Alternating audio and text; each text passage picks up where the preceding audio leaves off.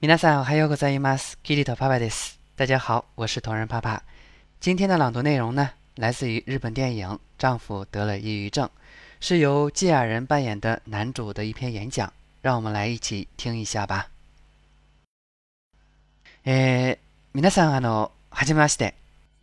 つれです。高崎幹夫と申します。今日はどうぞよろしくお願いいたします。えー、うつ病は 本当に辛い病気です。僕は、えー、それを乗り切るための秘訣として、後でという、あとでというモットーを考えました。後でのあは何かというと、焦らない、焦らせないということです。後でのとは何かというと、特別扱いをしない。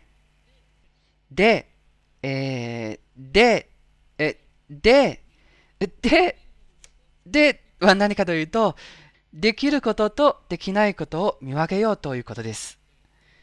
正直言って、えー僕は、その、自分が病気になったことを、それに自分の病気のことを恥ずかしいと思っていた時期もたくさんありました。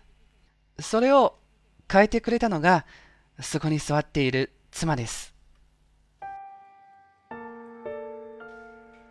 彼女はずっと僕に病気になったことは恥ずかしいことでも何でもないと言い続けてくれました。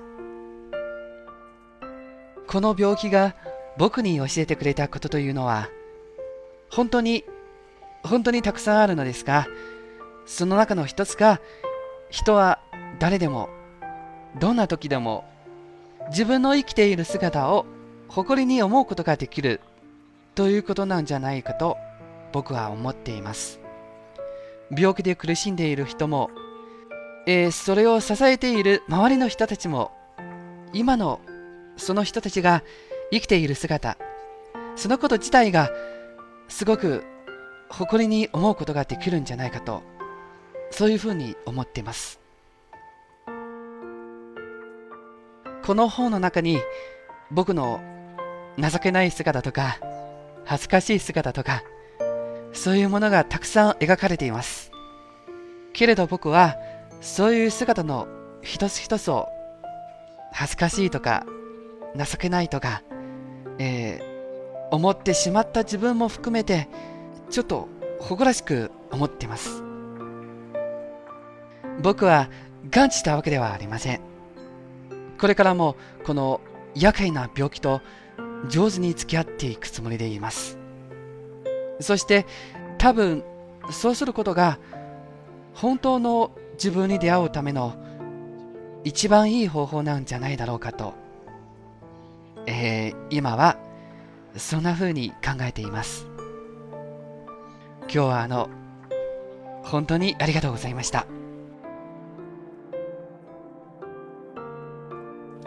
はい今日の朗読はこれでおしまいです。ご清聴ありがとうございました。